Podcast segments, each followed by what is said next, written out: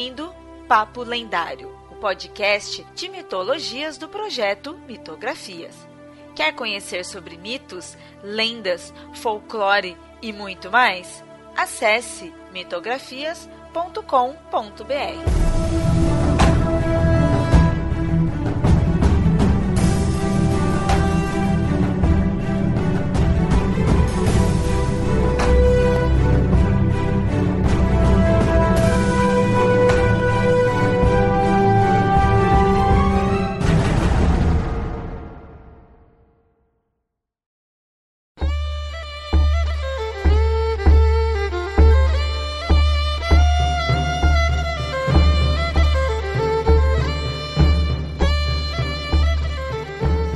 Muito bem, ouvintes. No episódio de hoje falaremos sobre o pai de todos. Quem conhece mesmo a mitologia sabe que eu não estou falando do deus hebraico, né? E sim de outro deus barbudo. Hoje falaremos de Odin.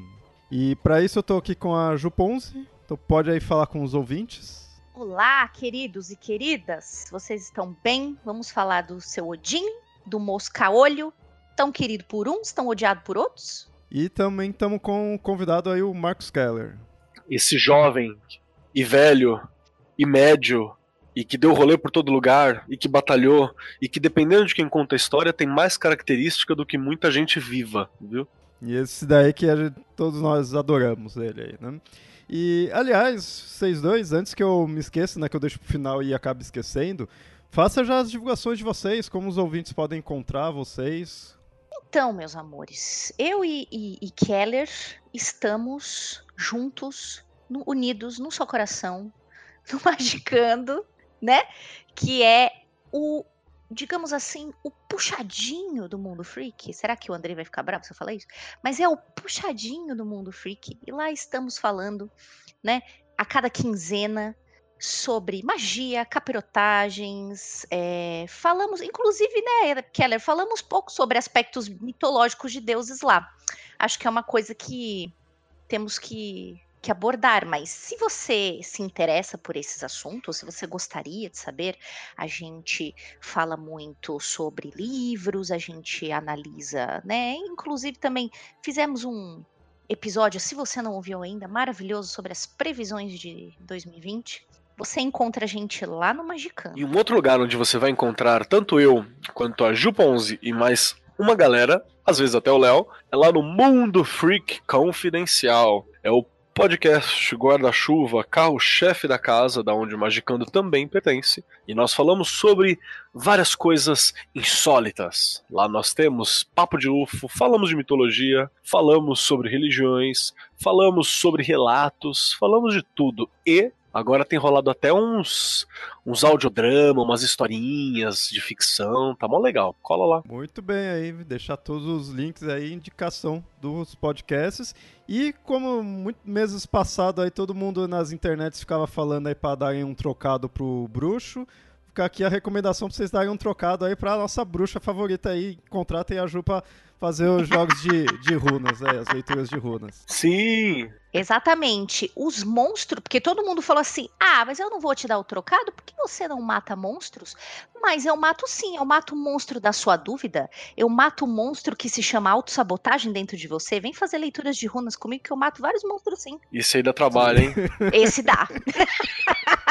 Bom, então vamos lá falar do dos nossos deuses favoritos aqui.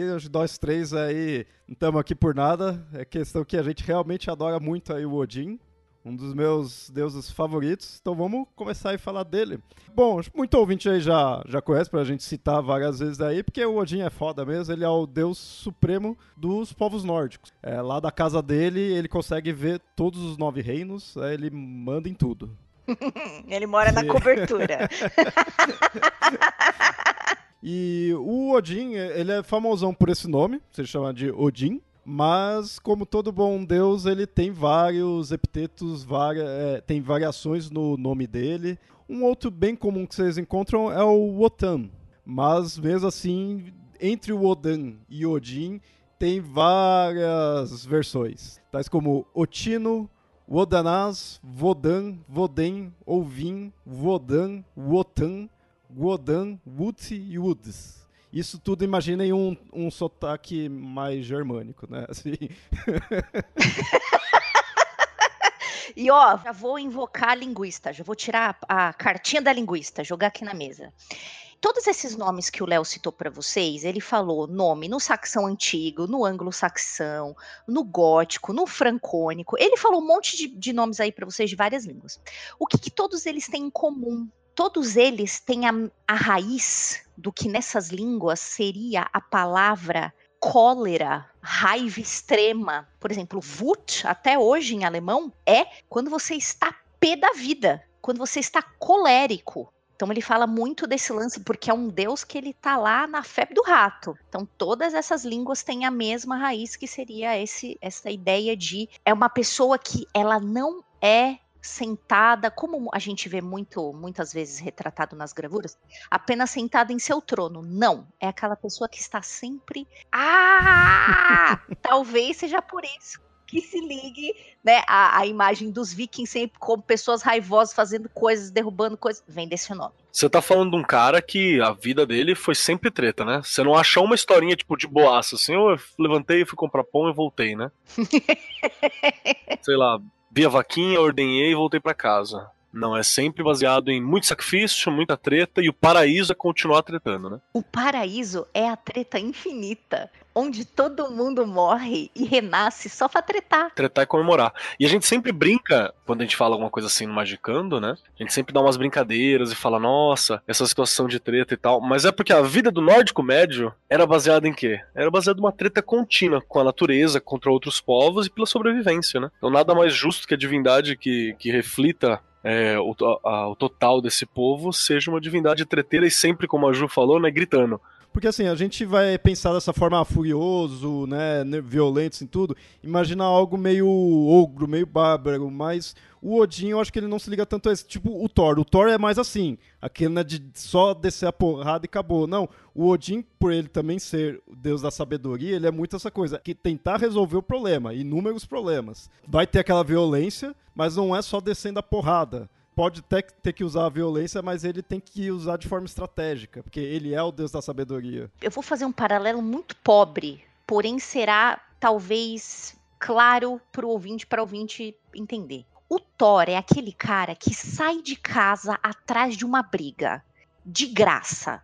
Sabe, aquela pessoa que toma uma dose antes de sair de casa e fala assim: hoje eu quero sair para brigar. Eu vou sair para tretar. Eu tenho certeza que você já encontrou vários desses, principalmente no bar à noite, na balada. Você já encontrou uma pessoa assim em algum momento. Odin, a sua briga, a sua treta, ela é muito bem, número um, escolhida e número dois, muito bem pensada. Inclusive, que eu não vou queimar pauta aqui, mas em muitas é, idades, digamos assim, da, do, do mundo, meio que Tyr e Odin viraram uma coisa só. Odin comeu esse aspecto, ele engloba Tyr, porque Tyr é o cara que é o, o, general, é o estratégico. É aquele cara que ele vai, ele tem uma treta, mas ele tem todo um jeito de pensar e de resolver as coisas de um jeito muito engenhoso. O Thor é, é o cara briguento, ele quer tretar. A ideia é essa. Aí você vê como que os deuses, e aí isso muito, principalmente o Odin, foi mudando com o tempo, foi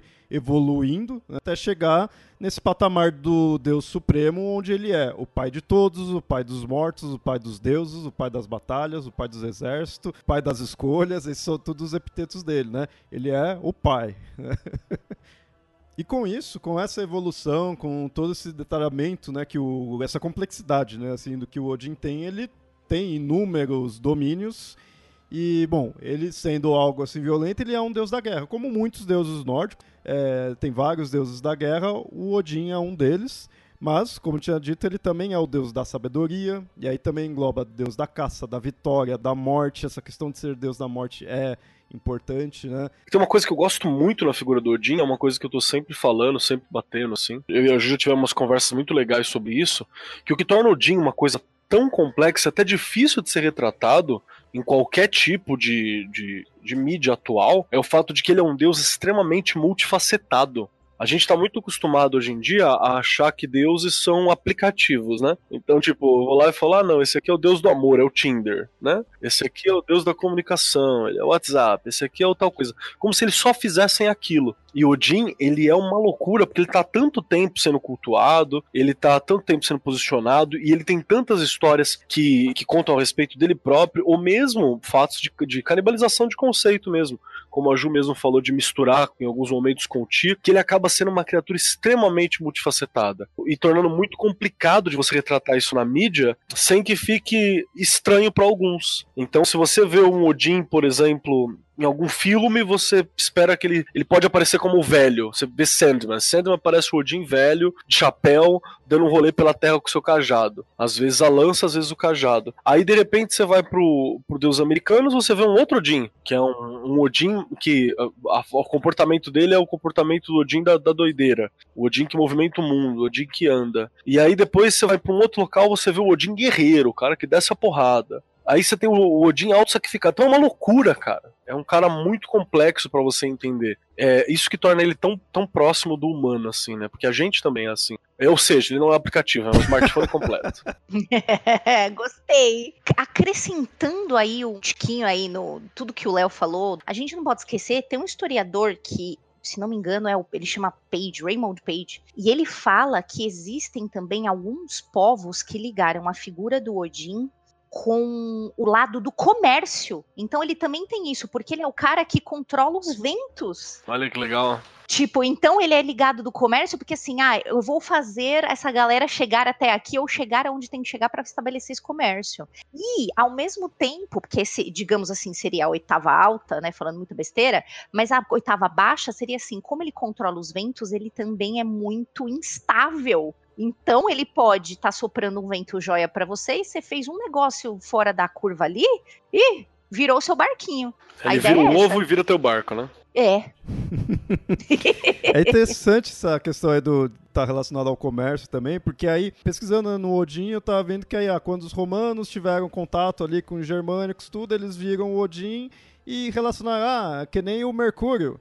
Né? E aí, tipo, você fica assim, meu, peraí, que que Odin, que diabos o Odin teria a ver com o Mercúrio? Mas aí quando você para pra é, você vai além dessas representações estereotipadas de cada divindade e vê o que, que elas vão representar, quais as diversas representações que ela tem para suas devidas culturas, você consegue ver essa relação. Eles estavam comparando o Odin com Mercúrio nessa questão dele ser aquela divindade relacionada ao comércio ali, com isso uma certa comunicação, né? Também, então faz essa, essa comparação. Odin é um psicopompo, né? Ele caminha pelos nove mundos. Então você tem algumas proximidades conceituais ali, mas as diferenças são muito mais profundas, né? Então é muito louco isso. E essa ideia do Odin ser um psicopompo, antigamente, né, alguns tempos atrás, assim, quando eu não via quão o Odin era tão complexo assim, eu não imaginava tanto. No máximo o psicopompo na mais para as valquírias, né, que tava ali na batalha mesmo, assim. Mas quando você vê que ele realmente também poderia fazer esse serviço delas, ele estaria muito ligado à morte. Nossa, para mim foi muito legal vendo isso daí, porque aí trouxe um outro aspecto dele, que é uma das coisas que me chama muita atenção nele, que ele também tem um quê meio trickster ali. Então ele vai ter esse aspecto psicopompo e muitos trickster a gente vê que tem essa relação de cruzar a linha entre a vida e a morte, né, como, como um bom psicopompo, né? É, o psicopompo ele tem que ser ligeiro, né? Então é muito comum que ele seja associado aos tricksters também. Eu vi poucas vezes eu vi uma análise assim do Odin, pondo ele bem, é, mesmo que colocasse ele como um trickster, né, não, não se aprofundava tanto, mas isso é uma coisa que me chama muita atenção que faz eu gostar muito dele. É esse aspecto, o trickster, porque assim, quando você pensa trickster, dos nórdicos. Todo mundo pensa no Loki. E tipo, legal, o Loki é um personagem também complexo, é, tem é, variações nele, tem muita coisa a se analisar. Mas eu, isso mais uma opinião minha, assim, eu vejo o Loki ele bem como aquele trickster extremamente caótico mesmo.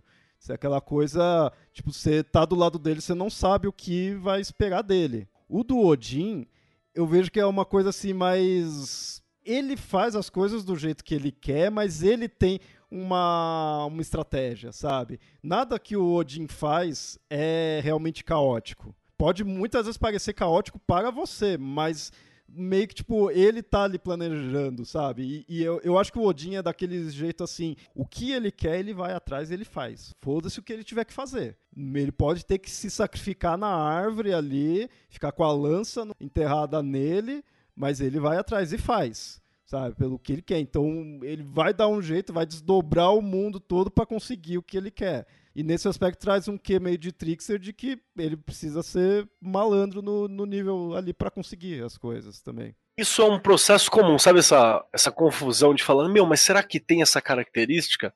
E eu, eu sempre brinco também que isso é porque a gente vem com a cabeça de bestiário de D&D. Dá pra colocar todo mundo nessa caixinha aqui, essa caixinha eu comparo com essa, e aqui é a mesma coisa. Porra nenhuma, irmão. Não tem nada disso. A, a, a vida ela tem esse, esse mau hábito das linhas serem sempre nubladas, né? Quando não completamente porradas. Então é muito louco essa parada. Aí quando você entende que na mitologia, até na própria mitologia grega clássica, você tem gente que em determinado momento eu vou pedir por alguma coisa de sabedoria, eu peço para Afrodite, porque a Afrodite também é uma deusa, ela também é sábia, né? Que a, a, principal atribuição divulgada é do amor, mas ela é uma divindade. Ela também é longeva, inteligente, sabe, entre outras coisas. Então é, é você percebe que não é só uma coisa pontual. E isso destroça a nossa cabeça na tentativa de organizar as coisas, né? Só arrebenta, a gente quer Sim, sempre categorizar. Isso é um dilema o que eu vivo, acho todo dia, porque, assim, eu, eu gosto de definir as coisas, deixar certinho ali categorizado, mas eu já tenho anos e anos estudando mitologia, eu tenho noção que não dá pra ser assim. E ao mesmo tempo, eu fico puto quando as pessoas acham que, ah, não, então é só Deus disso, Deus daquilo, Deus disso, pronto, sabe? Não é simples assim. E a, e simplificação é um erro conceitual do, do século XIX, né? Isso é um erro conceitual que a gente teve na hora que os pesquisadores, especialmente ingleses e franceses do século XIX em geral, foram botar tudo numa caixa. Né? E aí, dessa caixa já está ocupada por alguém de sabedoria, então não posso colocar esse outro. Aí acaba dando esse tipo de problema. E é nisso que aí quando você vai estudando mais a fundo cada cultura e, e seus respectivos panteões, você consegue perceber o que, que aquela cultura realmente dava muito valor. Então a gente vê o Odin como um deus da guerra, por quê? Porque os, os nórdicos precisavam disso. Eles, querendo ou não, eles tinham que dar valor para a guerra, todo povo antigo sempre dava, né? Até atualmente, né, dá muito valor à guerra. Mas os nórdicos, isso era muito próximo deles porque era parte das, deles se sustentarem. Então a gente tem inúmeros deuses da guerra e inclusive o Odin, então a gente vai ter o Tyr, né, como a gente tinha citado antes, o Odin ele foi pegando alguns dos domínios ali do algumas características do Tyr, né, se tornando um deus da guerra. Antigamente ele era até mais um deus só mais dos guerreiros mortos, né? Então ele mais antigamente, isso, essa também essa complexidade das divindades vai porque as divindades são reflexos humanos e nós também somos complexos, somado a todo o tempo que eles vivem ali na cultura mesmo. O Odin, se não me engano, ele foi se tornando realmente um deus, uma divindade suprema, porque ele, ele era deus da morte, aí foi se tornando um deus é, mais voltado para a guerra. E aí os líderes das tribos ali, isso coisa bem antiga, antiga mesmo. Os líderes da, dos povoados nórdicos ali, que ainda não seriam guerreiros também. E então, pô, eu preciso de um deus da guerra para me representar, mas já que eu sou líder, ele, Deus precisa ser um deus líder. Né? Então, nisso que foi fazendo o Odin é, subir ao trono. Isso falando num aspecto histórico antropológico. Você não encontraria um mito do Odin voltado a isso. Na adoração dele, tem-se essa hipótese de que ele foi subindo por causa dos líderes das tribos, né? Vamos chamar de tribos, assim, dos povos nórdicos.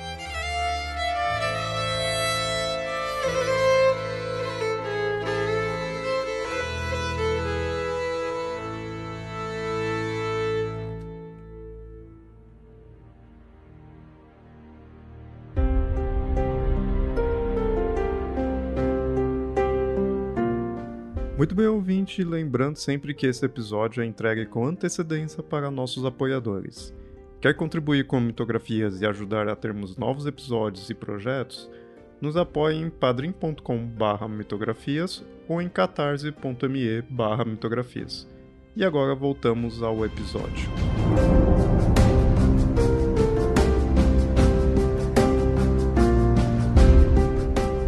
Mas ainda assim, o Odin, ele por mais que tenha, tenha essa complexidade, ele vai ter alguns aspectos, pelo menos numa imagem popular, que aí se torna mais uniforme. Só que ao mesmo tempo é interessante é, analisar que cada imagem dele Né? Cada característica ali, cada elemento na representação dele tem um porquê, tem uma mensagem. E aí a gente pode criar um Odin mais classicão, pelo menos em sua aparência. Por exemplo, a ideia dele usar um tampa-olho, né, o conceito dos sacrifícios, os corvos, tá junto com ele, a lança dele, um o anel que ele usa, o cavalo dele e os lobos. Esses são elementos bem clássicos do Odin, onde muita representação você pode ver sem um ou outro, mas pelo menos um desses vai ter. Eu acho muito legal esse tipo de, de questões, porque elas são sempre. Como é que eu traduzo isso? Peraí, são, é um design de vida sofrida, né? Você vê que o, o, Odin sempre tem esse design de, de, alguém que passou uma vida difícil. Então o cara tá com um lobo. Pro cara tá com um lobo, ele tem que ter lidado com um lobo, ele tem que ter domado um lobo. Então não é festa. O corvo. O corvo é um bicho que faz o que quer. Corvo é um pássaro que faz o que quer. Então, pro cara ter dois corvos domados, é porque ele os, teve que trabalhar com o corvo ali. Tem que ser mais sangue frio que o corvo. Pra você ver, tá, tá carregando uma lança, tem que ser alguém de caça. Né? Pro cara tá sem um olho, ele tem que ter perdido. E é muito louco porque é, é muito comum você ver, principalmente numa imagem mais é, greco-romana, ocidentalizada e tal, existe uma certa perfeição, né? Existe o ideal greco-romano que se espera da divindade. Então a primeira vez que eu vi o Jimmy fudido assim, eu falava, rapaz, tá desse maluco, né? e aí, puxando aí a, a, o lance do corvo e tudo mais, talvez eu possa estar abrindo demais o leque, mas eu acho que as pessoas conhecem muito sobre o corvo falante, entre aspas, por causa do Edgar Allan Poe, que tinha o corvinho lá no poema que ficava repetindo o Nevermore, Nevermore, né? Disse né? Existe uma linha aí da mitologia, não são todas, mas disse que o corvo aprendeu a falar, porque, gente, vocês acham que papagaio imita nós? Vocês não viram o corvo. Um, uma das linhas, né, das histórias fala que o corvo só aprendeu a falar por causa do Odin. Os fofoqueiros pessoais de Odin. Né, que são os caras que trazem todas as notícias e tudo mais. Então, assim, existe uma linha que diz que os corvos aprenderam a falar porque Odin ensinou. Então, o cara não só domou, mas ele ensinou o filho da mãe a falar a repetir as coisas que eles ouviam para poder, ó. Hum, trazer que as notícias, né? Exatamente, para trazer as notícias. O que, que estava sendo falado lá. É por isso que o passarinho no é, Twitter tá errado. Eu tava pensando agora, nossa, o Twitter é o pássaro aí fica trazendo notícias. Tinha que ser um, um, corvo ali. Tinha que ser um corvinho. E não só na, na mitologia nórdica, né? Mas o corvo ele tá em um monte de mitologias e tudo mais, né? Mas eles eram o, o grande portal do UOL do Odin, entendeu? Porque eles traziam, eles ficavam o dia inteiro para lá e para cá, e de noite Odin sentava-se tranquilamente e recebia todas as, as notícias através dos dois. Oh, só a título de curiosidade, é, os nomes né, desses corvos significam né, o pensamento e a memória. Então tem todo um, um que, né? O, quem era realmente estava ali levando a informação para o Odin, né? O próprio conceito de pensamento e memória, né? Tudo, então tem toda um, uma, uma imagem nisso tudo. Né? Mas corvo é uma coisa bem interessante que principalmente nessa região, é que também eu não sei se tem corvo em outros originalmente em outros locais do mundo, né? Eu não sei até onde os corvos foram, mas nessa parte da Europa ali, e aí você vai para os celtas também, o corvo tem uma uma importância. Você que tá ouvindo a gente, para aí, procura na internet qualquer vídeo de corvo fazendo coisa. Tem corvo falando, tem corvo imitando barulho de, de coisa, tem corvo usando ferramenta para abrir gaiola, é muito louco você ver como é um bicho ligeiro e inteligente, assim. Eu não sei se era exatamente essa história, mas há pouco tempo atrás saiu uma notícia de que havia uma menininha que colocava comidinha na janela dela e tinha um corvo que sempre vinha comer. E aí ela botava comidinha, porque o corvo sempre vinha no mesmo horário, né? Que não é besta. E aí ela começou a ganhar presentinhos do corvo. O corvo chegava com alguma coisa no bico, deixava lá, comia comida e ia embora. E aí tem uma grande coleção, tem uma foto. E aí tem vários coisas brilhantezinhas. Sempre ele trocava comida. Isso chama receptação de produto furtado. Mas na verdade, eu, isso daí não foi bem tipo uma amizade. Eles estavam fazendo uma troca ali de, né, um comércio. É... comércio. Olha a versão do, do Odin comerciante aí, ó. Mas interessante que essa questão aí do corvo é, é um do, né, dos animais aí que tá junto com, com o Odin, mas tem outros, né? Como a gente falou aí do, dos aspectos dele. É, como os, os, lobos, Jerry e Freck, que eles simbolizam a gulodice. Isso eu achei interessante. Então, eles são usados na caçada. Os corvos, assim, por mais que eles tenham essa imagem que tá ali, chega à noite, conta e fofoca pro Odin, o corvo ele também tá relacionado com esse conceito também de morte, tudo, né, do cadáver. Mas esses lobos estavam também ligado à questão de morte porque eles estavam presos a, eh, estavam relacionados a caçadas dele. Então aquela ideia do Odin ir para o campo de batalha ali onde onde estavam os povos batalhando para chamar os que iriam, né, pro lado dele no, no pós-vida, tudo tem os lobos que ficavam ali se alimentando. Os lobos se aproveitavam e pegava o rango deles. Eu acho interessante quando fala sobre a questão dos lobos, se você fizer uma análise cultural mesmo. O lobo é um bicho que é extremamente gregário, né? E ele surge por força, quem é o mais forte, né? Quem é o alfa da, da, da alcateia e tal. E você tem um personagem, uma pessoa que doma dois lobos e tem esses dois lobos que são conhecidos pela gulodice e pela violência para caçada. E os dois estão domados, quer dizer que ele é o alfa, né? Odin nesse ponto se posiciona como alfa. Então, isso diz muito a respeito sobre a realeza no poder de controle né, e a ferocidade do, da, da personagem. Por né? é que eu vejo quando pesquisa desses dois lobos, fala que é o né, símbolo da gulodice. Então, tipo, eu não consigo, apesar deles serem relacionados a caçadas, eu não consigo imaginar eles com um corpo de lobo caçador, tudo assim. Imagina aqueles cachorro gordão. aqueles cachorro que não, não anda direito, que já tá, tipo, virando um botijão. Assim. Então, isso aí é um erro de tradução. A Ju me ajuda aqui. Sabe por quê? Quando a gente fala dessa gulodice, não necessariamente necessariamente é o sufixo de gula, pode ser aquele só de ter mais, né? Que é o mesmo da luxúria, né? O lust. É. Que eu só quero derrubar mais, eu quero caçar mais, eu quero molhar minha boca com sangue, não quer dizer que eu quero comer. É isso aí, é isso aí mesmo. Porque tem o termo, né? O, o, lust não precisa ser tipo luxúria por sexo, pode ser lust for blood, né? Que eu quero sangue. Lust for money. Então pode ter essa tradução também. Ou pode ser dois gordinhos mesmo. É, é que eu fiquei pensando agora do meu cachorro, meu, que ele tá assim, tá virando um botijão ali. Então. Pode virar um símbolo da gulodice. e um terceiro animal que está relacionado ao Odin e é o Sleipnir, que aí é a montaria do Odin, e isso está muito ligado à velocidade né, do deus, a questão dele ir para inúmeros locais, tudo, porque ele é um cavalo de oito patas, né? Então ele pode ir pela terra, pelo ar e ser extremamente rápido. Eu lembro que tem uma coisa muito interessante do, do Sleipnir. Na realidade, o fato dele ter oito patas seria uma representação de um caixão, não de um caixão que nem a gente conhece hoje, tá? Mas uma, uma representação de homens carregando um corpo de um morto. Mas a galera liga esse lance dele ter a oito patas deles serem, tipo, né, o, de, de, quatro homens carregando este guerreiro esse até o mundo dos mortos. Eu falei, caralho, parece uma coisa muito legal mesmo. Eu acho que é importante falar do rolê ser Sobrinho do, do Odin. Ah, ah, né, gente. Mitologia nórdica é aquele negócio maravilhoso onde as pessoas dão à luz a cavalos, a animais. As pessoas também conhecem os animais no sentido bíblico, têm filhos com animais. E vocês, acho que, né, como estão aqui no Mitografia, já devem saber que grande parte de, de toda esta maravilhosidade vem do Loki, né? O Loki também tem um, todo um, um rolê de estar com animais. Mas, gente, Sleipnir, ele é filho do Loki, cara. Importante lembrar disso, né? Que o Loki é a mãe. Exato, exato. Porque o Loki, ele para que ele pudesse é, gerar Sleipnir, ele se transformou em uma lindeguinha, que não é a Pocotó, mas ela era branquinha, muito bonitinha.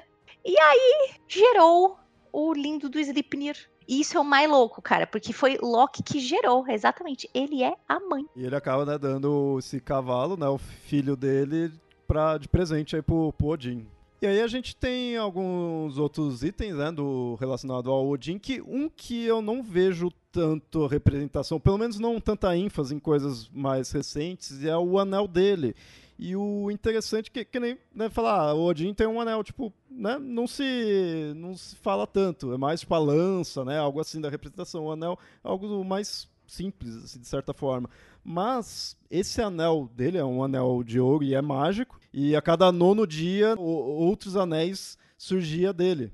É o que é o anel de Draupnir, né? E cada, a cada nove dias, oito anéis surgiam, então ficava nove anéis e ia aumentando. E a representação dessa ideia do Odin ter um anel, ele é uma representação antiga. Né? Todas essas outras representações podem até ter vindo depois. Agora, o anel é uma coisa bem antiga ali do Odin. E, e aí tem toda uma discussão da, da importância que o anel tinha né, para os povos nórdicos, que é isso que é muito do, do Odin. O que você vê no Odin ele todo, toda divindade tem essa de ser o reflexo né, da humanidade.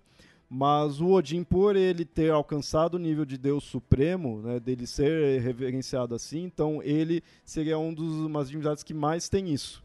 Então, por isso que ele é um deus da guerra, mas ao mesmo tempo ele tem a questão da estratégia, porque você não poderia ser um viking só porradeiro, né? Você teria que ter estratégia para sobreviver. Então, todas essas características do Odin, né, ele representa nisso. E aí o anel é isso, ele é algo bem antigo e aí fica essa, esse estudo. Por ser antigo, acaba sendo difícil de entender realmente o que, que o anel queria dizer, mas ele é, é um dos elementos que o Odin tem. Eu já vi algumas versões né, do, do Draupnir, o anel do, do Odin, que ele tá justamente a, a opulência e a facilidade de conquistas. Porque ele tá ligado à riqueza, né? O próprio termo do Draupnir é aquele que pinga, né? Drop, vem de da, da, da gota mesmo, né? Ele é de muito valor, ele é dourado, né? Ou de prata, acho que às vezes é retratado como prata também, mas eu me lembro dele dourado. E que ele se multiplica justamente multiplicando a riqueza. Eu acho que tem alguma ligação com, com o anel dos Nibelungos, mas. Tem toda, tem toda. Porque tem uma treta lá do Odin colocar esse anel quando o Baldur se foi, ele pegou e colocou o anel na, na pira funera, funerária. Ai, que difícil falar isso pira funerária. Onde o Balder estava sendo queimado, né? Porque tinha muita gente falando para ele: se livra desse anel, esse anel é bizarro, esse anel, como assim o anel fica criando outros?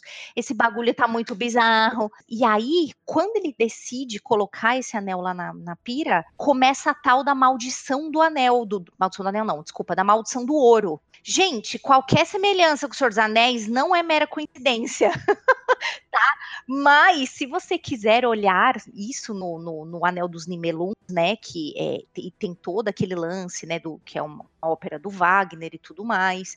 Também, se você for procurar na Eda, também tem coisa sobre o, o, os Nibelungos, falando sobre isso e sobre a maldição que, que aconteceu depois dessa, dessa tentativa de se livrar deste anel. Então, tem tudo a ver, você tá corretíssimo. E também tem aquela coisa, né? O Wagner ele faz uma reinterpretação. Então eu não, eu, eu não tenho certeza, tá ligado, aonde que é o tradicional mitológico. O é que tem também vários tradicionais mitológicos. Falando rápido assim pro, pro ouvinte. O do Wagner, ele estaria, tipo, de pau a pau com o Senhor dos Anéis. Por quê?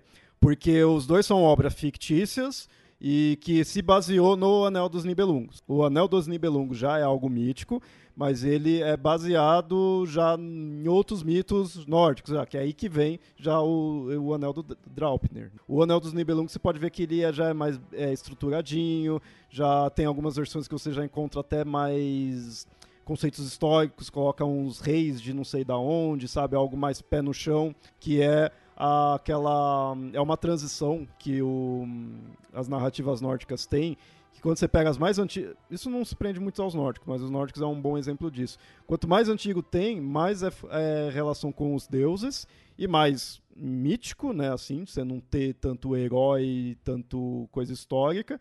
E conforme vai passando o tempo, para ter aquela validação, né? Tipo, ah, eu sou tataraneto do grande herói tal, né? Então coloca esse grande herói tal, tipo o Siegfried, né? Tudo assim, eu sou descendente dele. E aí coloca ele com uma relação numa narrativa que tem relação com Odin, que aí já é o anel dos Nibelungos, né? O Wagner e o Tolkien aí já é totalmente fictício. É, exatamente. O, que a gente não pode esquecer, que é muito importante, o, o lance do anel é, associado com Odin tem aquela história conhecida, né, que existiam dois ferreiros lá que trabalhavam, que estavam em, é, meio que com contato direto com os deuses, que eram o Brock e o Eitri, que eram dois anões, e eles eram ferreiros muito fodas. E aí eles fizeram, digamos assim, uma coleção de três grandes presentes. Um dos presentes era o anel, era o Draupnir. O outro, segundo presente, era o Mjolnir, que era o martelo do Thor, E o terceiro presente era um, um javali de, de ouro gigante que se chamava Gulimburst.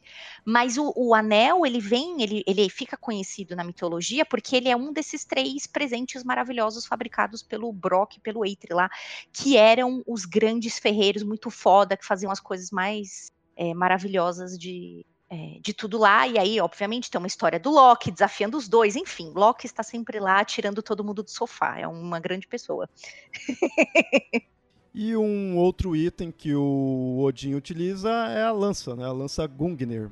É, que até hoje eu acho que essa lança tem alguma relação com a outra lança nor é, céltica, né, aquela lança que não, que não erra, porque se não me engano essa lança do Gungnir também tem um negócio assim dela ser sedenta, né, por, por sangue, dela sempre acertar, tudo que é bem estilo dessa lança céltica. Você está certo, ela nunca erra, além de nunca errar o alvo, Gungnir sempre volta para a mão de Odin, ela é tipo bumerangue, ela não é só uma lança.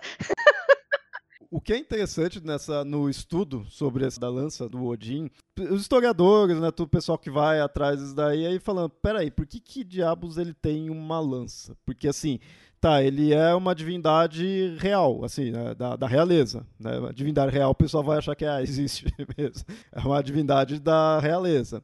Realeza, guerreiro nórdico vai estar tá com uma espada. Espada é uma. Isso não só nos nórdicos, né? Isso em muitos local é representação ali da realeza. E por que diabos está com, com uma lança? Então fica tudo uma discussão do porquê que vai usar isso, apesar que às vezes você vê o Odin com uma espada, assim, né?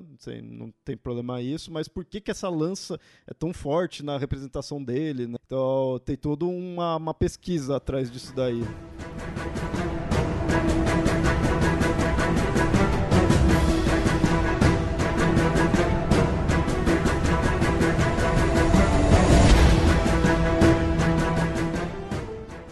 E um outro aspecto que eu acho que esse é um dos. Não sei se talvez seja um dos mais fortes, mas pelo menos é um dos que mais me chama a atenção, que eu mais gosto na, na divindade. E eu acho que é algo muito a se espelhar nele, porque está muito voltado para nós humanos, que é a ideia dos sacrifícios dele. Isso eu acho muito, muito legal, porque tipo, o Odin é um deus fodão, rei ali, supremo, lidera tudo, mas mesmo assim ele teve que, para ir atrás das coisas, ele teve que fazer sacrifício. Ele não é, no, tipo, não nasceu só em berço de ouro e acabou tudo. Não, as coisas que ele foi atrás, teve que lutar, teve que ir atrás, se sacrificou para o que ele queria, sabe? Isso eu acho muito emblemático. Uma coisa que eu acho muito legal sobre a questão do sacrifício, assim, é que o Odin, na, ainda como Vodin, né, e seus irmãos Vili e V, são, são três entidades que ajudam na construção do mundo partir do cadáver do gigante, né? Então, assim, ele é um deus que está lá no começo da criação. Só que ele faz uma série de coisas para manter a supremacia. E para poder manter a supremacia, uma das principais é adquirir poder e sabedoria ao longo do tempo. Então ele é meio que superado pelos Vanir, mas aí ele tem que garantir poder sobre os Vanir. Né? E ele tem que ele faz isso sempre, assim, para não ficar para trás. E eu acho que aí você tem mais uma coisa para entender sobre essa gula, né? representada pelos lobos. Ele está sempre correndo atrás das melhores armas, do melhor desenvolvimento, do melhor conhecimento. Mas eu estava conversando com um amigo esses dias, um amigo meu, amigo da Ju, o Bjorn. Passei um pedaço no fim de semana aí atrás, conversando com ele também. E uma das coisas que ele estava falando assim, né, já como o hidromel é, abençoando seus pensamentos, foi que ele disse que ele parou assim e falou assim: Cara, eu acho que o Jim ele não sabe fazer negócio ou ele era muito desesperado. Aí eu falei, por que, cara? Ele falou assim, porque eu paro a pensar às vezes, quando você lê, aí ele fala o nome muito doido, porque ele, ele estuda ele estuda a, a parada da língua germânica clássica também e tal. Então ele e a Ju adoraram conversar. E aí ele mandou uma assim, porque você pega lá no texto, quando ele vai atrás da sabedoria para Mimir, Mimir ainda não tinha fechado o acordo com ele. Mimir era uma cabeça numa, uma, num poço, assim. E ele chegou pra Mimir e falou: Eu quero sabedoria. Mimir falou: tudo bem, vamos ver. Aí ele falou assim: não, eu te dou o meu olho. é verdade. Aí o Mimiro olhou e falou assim: porra, eu não ia pedir nada, tá ligado? Mas já que você vai me dar um olho, beleza, manda aí. Aí ele falou: não, eu te dou meu olho aqui, ó, toma o olho. Aí ele falou: beleza, manda o olho aí. Então eu, só ia, eu ia cobrar 5 real pela sabedoria. Você quer pagar 100, o povo meteu. E aí é justamente essa sede para manter uma supremacia, para desenvolver aquilo. E é muito louco que depois disso você vê que os, os próximos sacrifícios que ele faz são um pouquinho mais, tipo assim, eu, eu, entendo, eu, eu compreendendo valores, né? quando ele vai fazer o sacrifício da, da para poder é, ter acesso às runas, é, é mais calculado. Ainda é um sacrifício pesado, é o mais pesado dos sacrifícios, mas ele é calculado. Ele sabe que ele aguenta, entende? Ele sabe que ele resiste. Não é só meteção de louco. Então eu achei muito legal esse raciocínio, porque é uma coisa que eu não tinha pensado, saca? ele tava ansioso com aquilo lá, já, sabe? Eu entendo o Odin. O Odin, o Odin é um, era um deus um, pouco, um tanto quanto ansioso. É, gente como a gente, né? É. E aí tem esses dois, né? Que é essa questão aí do com o Mimir, que ele faz pra ter a, a sabedoria. E o segundo que ele se coloca, se prende com a lança na, na Yggdrasil pra conseguir as runas. O Odin também é um deus das runas. Vocês aí que contratam o, o serviço da Ju como runóloga, agradeça a Odin. É verdade. É sempre que você se desenvolve com as runas, indiretamente é com ele que você tá trabalhando ali. Tá vendo? Isso explica muita coisa. Quando você pensa as runas como como um objeto de autoconhecimento, de conhecimento da realidade em volta, ele ajuda você a controlar a ansiedade, né? Também tá ali, ó. Você entende por que, que ele, foi atrás das runas depois. E você vê, é, é, nisso que eu falo também, o Odin, o que ele quer, ele vai atrás. Daí que ele tenha que dar o olho, né? Por causa disso, mas sem ser que nem tipo do Loki, que o Loki muitas vezes ele faz as coisas pra se salvar. Deu merda ali, fez alguma coisa, tudo, aí tá, agora é preciso, né? A, a questão do, do filho dele, né? Do Sleipnir, todo o mito é relacionado a isso, sabe? Ele tinha que resolver algum problema ali. O Odin, ele não estava com um problema necessariamente ali para não, preciso pegar a sabedoria do Mimir, ou preciso das runas. Não, para ele ele precisaria, mas não era um problemão ali, teria que se resolver assim. Mas na cabeça dele ele realmente precisava daquilo, ele foi obstinado aí até aquilo e se sacrificou por isso. É, ele paga preços, né? E lembrando que a gente tem um episódio aqui, né, na casa, específico sobre runa. Quem quiser dar uma olhada, a gente conta direitinho a origem das runas lá também, né? Tá eu, a Ju. Lá a gente se aprofunda mais, então, se vocês quiserem saber essa relação aí de runas, de realmente o que, que é cada uma das runas, tudo a gente explica lá certinho. Vamos deixar o link. E como todo deus rei, precisa também da sua deusa rainha, e aí no caso o Odin ele é casado com a deusa Friga, que também traz um aspecto de sabedoria. Né? A Friga tem toda uma complexidade também, mas ela também traz um desse aspecto de sabedoria. E aí ela fica voltado às questões femininas mesmo, né? Fica muito nisso aí, né? O Odin com esse lado masculino e Friga com o lado feminino mesmo. Com ela, ele teve alguns filhos, como Balder e Rod. Rod, agora de cabeça, não lembro quem que é, não lembro se era o cego. Balder é um dos deuses mais famosos, né? Que tem aí um, praticamente um deus paladino em si. Enquanto tem todos os deuses aí guerreiros, tem o Thor sendo bem agressivo, tudo. O Balder é bem aquele cara centrado, sabe? Aquele herói. O Balder, ele é voltado à guerra, mas é o herói. O Rod, ele era sim cego. Você tem razão aí quando você falou. Então, olha só que interessante, né? Balder e Rod são os irmãos e o Loki é o que o Loki usa para atingir o Balder. Né? Na, na história que o Balder morre, o Loki é, pega um, uma divindade cega e fala, ó, aponta para ali, né? Você também pode participar. Que tava um monte de gente jogando coisa no Balder, né? Já que o Balder tava ali se mostrando, ah, sou invulnerável. E aí o Loki sabia do que poderia causar dano no Balder, vai lá até o Rod e fala, ó, atira ali, ó, aponta aqui, né? Você não enxerga bem, mas eu vou te guiar. Aponta ali e joga. Aí jogou a flecha e acertou o Balder e matou. Então foi o próprio irmão. Bom, e, e, algo também comum de mitologia é uma divindade não se contentar apenas com uma esposa, né? E aí o Odin teve outros casos amorosos. E antes de você criticar, lembre-se do que o Loki teve um filho com um cavalo. Aqui o bagulho era mais livre. Já vou entrar aí no lance do temos várias aventuras amorosas.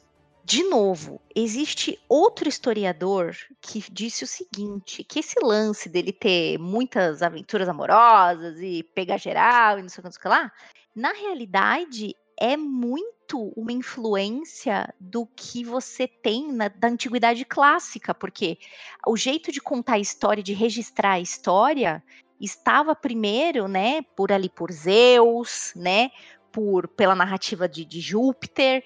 E aí meio que falaram assim: ah, Odin é meio esse cara, né? Ah, então vamos colocar aqui também que ele teve várias aventuras, tirar. Então, assim, dizem que na realidade tudo isso veio muito posteriormente. Esse lance de que ah, Odin é o cara que passa a, a régua, para não falar outra coisa, em todo mundo. O entendimento literal do título de pai de todos, que na verdade não é pai biológico, né? Não, não é o Mr. Cratra, né? gente. São...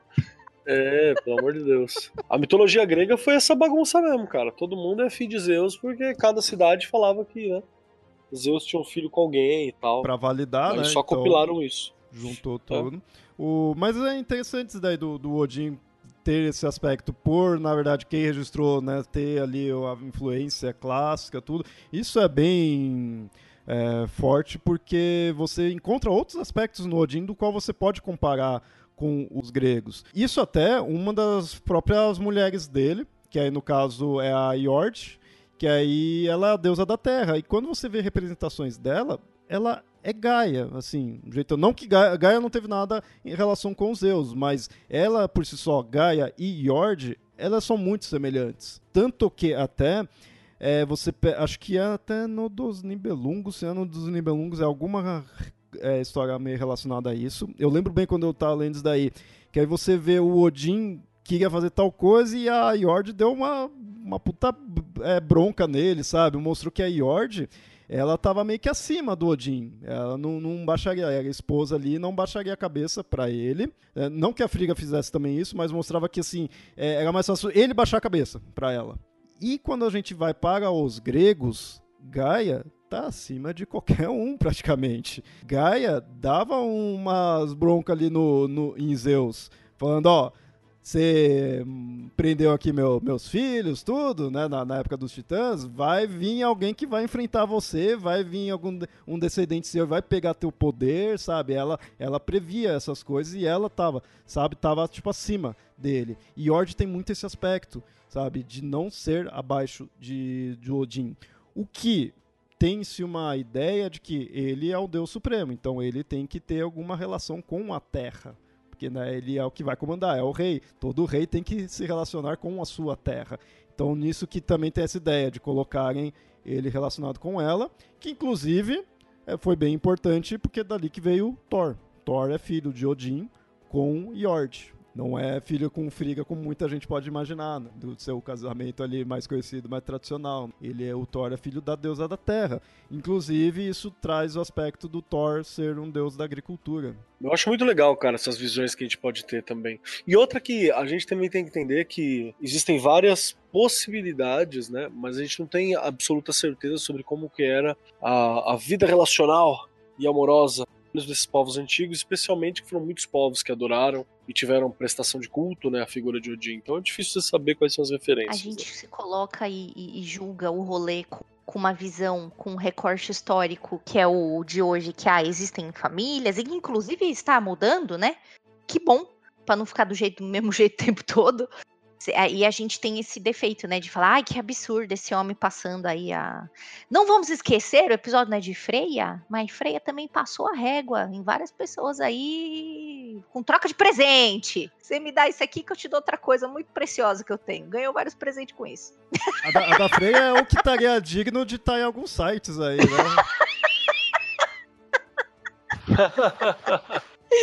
E é isso aí, gente. Não pode olhar com o recorte que a gente tem hoje, não. Tem que simplesmente ouvir história e aproveitar, cara. E ainda nessa comparação, né, que dá pra fazer com Odin, ou então até o mitologia nórdica com a grega, é, a gente tem um outro aspecto que quando você vê realmente, né, não tem como não fazer uma comparação, é a questão dos disfarces que o Odin é, utilizava como ele era um, um deus peregrino, né? Ficava para lá e para cá. Então ele estava ali viajando e disfarçado muitas vezes. E aí ele usa uma das é, representações que eu acho mais legal, que é aqui ele com um chapéuzão, né, de abas largas. Um lado às vezes até cobria, né, um, um dos olhos dele e com uma capa né?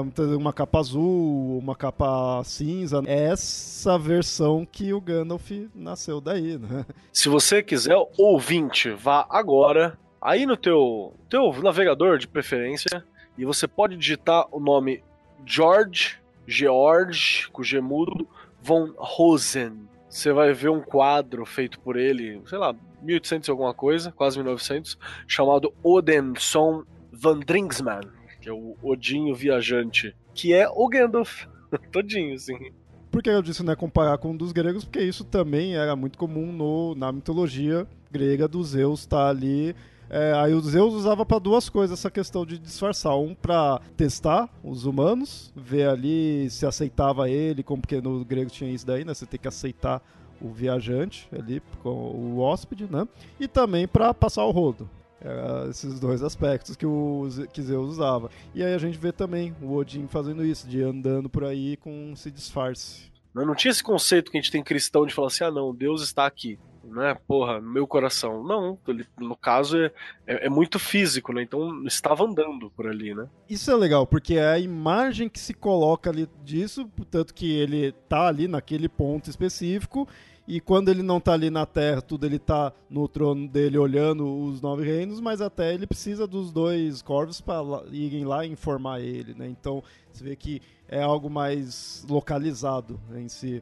É uma, é uma forma diferente da gente ver esse Deus atual que está onipresente. E tem um outro título que dele está relacionado a isso, que é o título do Grimnir, né? Que é o disfarçado, aquele que disfarça, né? E esse é um dos Odins que eu, que eu mais gosto ali, porque mostra. Eu, eu acho que traz esse, aquele aspecto que eu falei desde o começo, dele ir até as coisas, ele, sabe? Ele não está ali só sentado no trono, reinando e acabou, né? Já, já conquistei tudo e já era. Não, é, ele está é, realmente andando para para cá, tá vendo, dependendo da época em que você for pegar, ele tá até aprendendo. Então eu acho muito legal esse, esse aspecto. E eu vou te falar que eu gosto muito é, da imagem do Odin. Eu fiz inclusive um quadro uma vez sobre o Odin nessa transição de guerreiro para velho, sabe? Pro viajante. Tá, ele tá, tá nessa transição, assim. Então ele ainda tá fortinho, ainda tá bacana. Tá com o elmo de batalha ainda. Mas ele já tá nessa transição. Eu acho muito bom isso.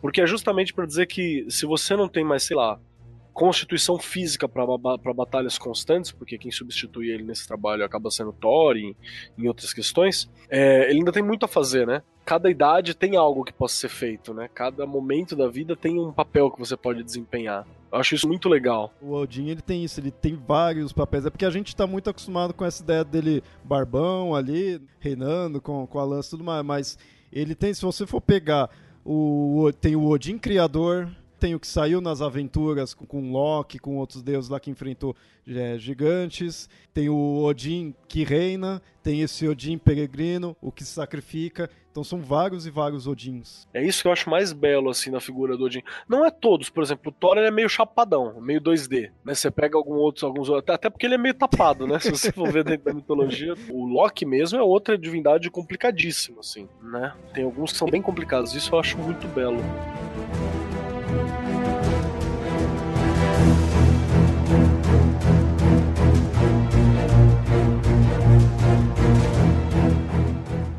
Episódio todo aí a gente falou de diversas características e representações do Odin, o que, que ele né, é, significa, as várias versões em si.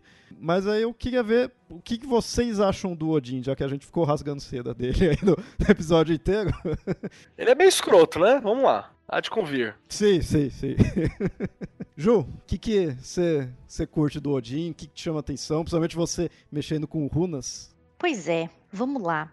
Uma coisa que nos meus estudos de Odin aprendi e, e o lance das runas também tem muito a ver com isso, é que assim, é, e é uma coisa cultural também, tá? A gente precisa é, entender isso como construto cultural também lá da, da, das terras de cima.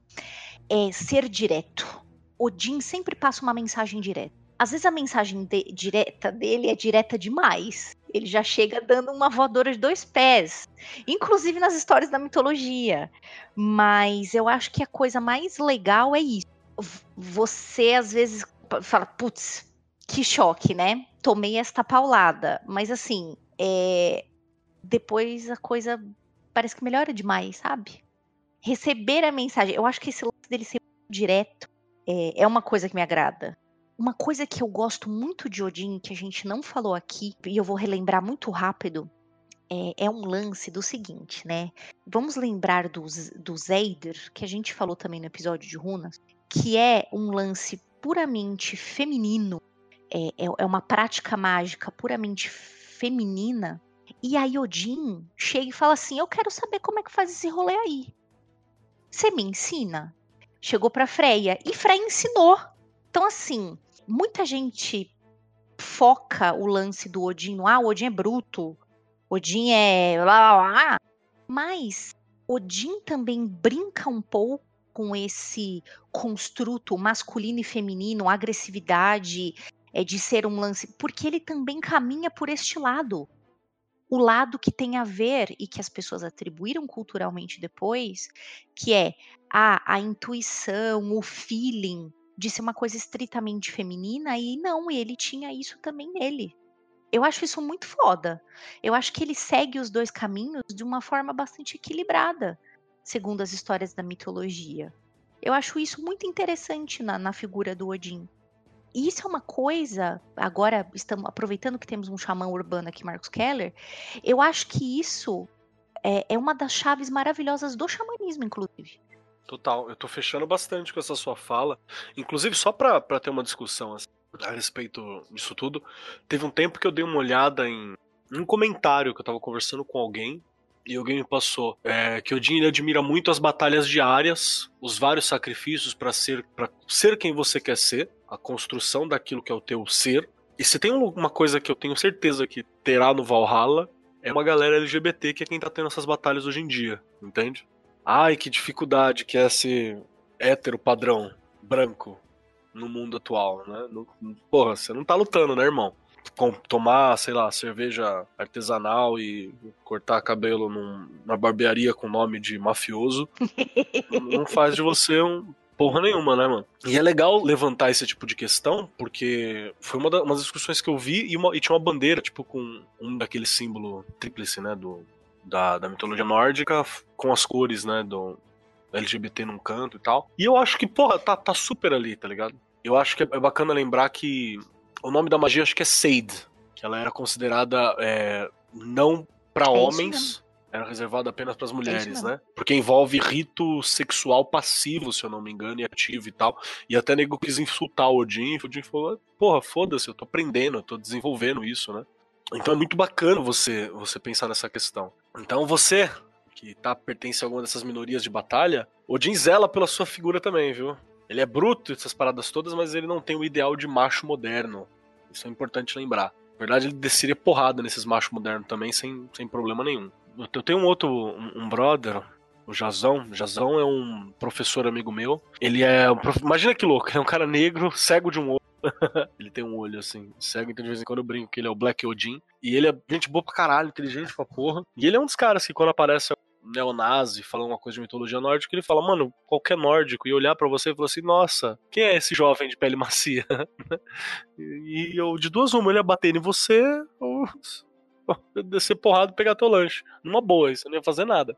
Então é uma, é uma discussão interessante para se levantar. Muito da questão nórdica não, não é o principalmente dos nórdicos, não é validado por raça. Tanto é que você tem uma, uma maluquice de, de raças e espécies guerreando e confraternizando entre si quando você fala sobre a mitologia nórdica. Então, isso é uma coisa extremamente moderna que, que cai depois aqui, né? E quando a Ju falou sobre a questão de, da modernidade, Odin ele é uma divindade que está muito relevante na modernidade ainda. Acho que é por isso que continua, continua vivo com tanta força, né? A figura dele. Justamente porque é um cara que está sempre se adaptando. Ele é um cara que faz o que pode para estar tá na, na supremacia. Quem capturou isso muito bem foi o próprio Neil Gaiman, né? No, no Deus Americanos. para quem leu o livro, não vou dar spoiler da série agora. Ou vou, né? Porque acabou, né? Mas Deus Americanos, é só americanos agora. Né? Acabou-se os deuses, acabou-se o rolê multiétnico que tinha naquela, naquela parada. Que é isso, tudo, tudo na verdade é, é uma, um grande joguete, né? Que Odin tá no meio. E eu acho isso muito bacana, né? Que é a questão da sobrevivência mesmo. E isso é a coisa que eu mais admiro nele, é a questão da sobrevivência. Tudo isso daí, né, é o que me chama a atenção, porque eu acho que o, o Odin, vendo aquela pessoa que não conhece nada, assim, mitologia nórdica, tudo tá vendo, ver por alto, assim, vai ver esse Odin guerreiro, guerreiro no lado literal mesmo, né, ali com a lança, tudo, saindo nas guerras. E eu sempre pensei, meu, beleza, eu, eu gosto, eu sempre gostei do Odin porque eu conheci mitologia pela mitologia nórdica, então, né, sempre foi uma das primeiras divindades que eu conheci, então legal. Mas eu sempre para pensar assim, tá, mas não me representa em nada. Mas quando você começa a pesquisar mais a fundo, que você vê aquele Odin é, peregrino, indo atrás da sabedoria, tendo que se sacrificar para o que ele quer, ele, ele, ele põe na cabeça o que ele quer, vai até aquilo lá, tem que se sacrificar ele, você vê que a parte guerreira dele não é simplesmente ir para a batalha e acabou, sabe? Odin, como a gente mostrou no episódio, Odin é mais do que isso. E esse lado do Deus da sabedoria que me chama muita atenção é aquele Odin daquele quadro que o Keller falou, que mostra ele com um chapéu, com um cajado. Esse Odin é o que me chama muita atenção, sabe? Por causa disso, por ele, ele é um, uma divindade suprema ali, rei, mas ao mesmo tempo ele tá tendo que fazer sacrifícios. E é o que eu trago pra minha vida, sabe? Tipo, pô, eu quero tal coisa, eu vou atrás. Vou, não vou desistir daquilo lá, mas eu sei que aquilo lá vai ter sacrifícios, eu preciso pôr na minha cabeça que vai ter sacrifícios. Esse aspecto do Odin que eu trago para mim. E é por isso que eu gosto muito dele. E você, ouvinte, que gosta aí também do Odin, que viu mais detalhes aí, diz aí também o que, que você gosta muito dele aí, o que, que te chama a atenção, como né, você também está conhecendo, o, a como você ficou conhecendo a divindade, quais aspectos dele que te chamam muita atenção, comenta aí. E Keller, Ju, algo mais? Não, acho que é isso mesmo. Também acho que é isso. Então a gente fica por aqui. Espero que Odin cuide de vocês, mas toma cuidado aí que não pode ficar confiando muito aí não, tá? Bicho é ligeiro. Então é isso e até mais. Tchau. Até.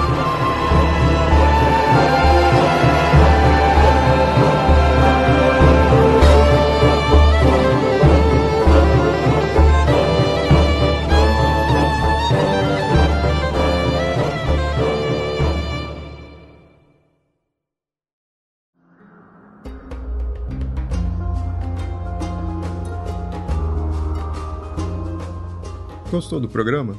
Então comenta lá no site ou envie e-mail para contato@mitografias.com.br. E compartilhe também o episódio nas redes sociais. E aí fica a dica: se você não nos segue nas redes sociais, estamos como Papo Lendário no Facebook e arroba mitografias no Twitter e no Instagram. E até o próximo episódio.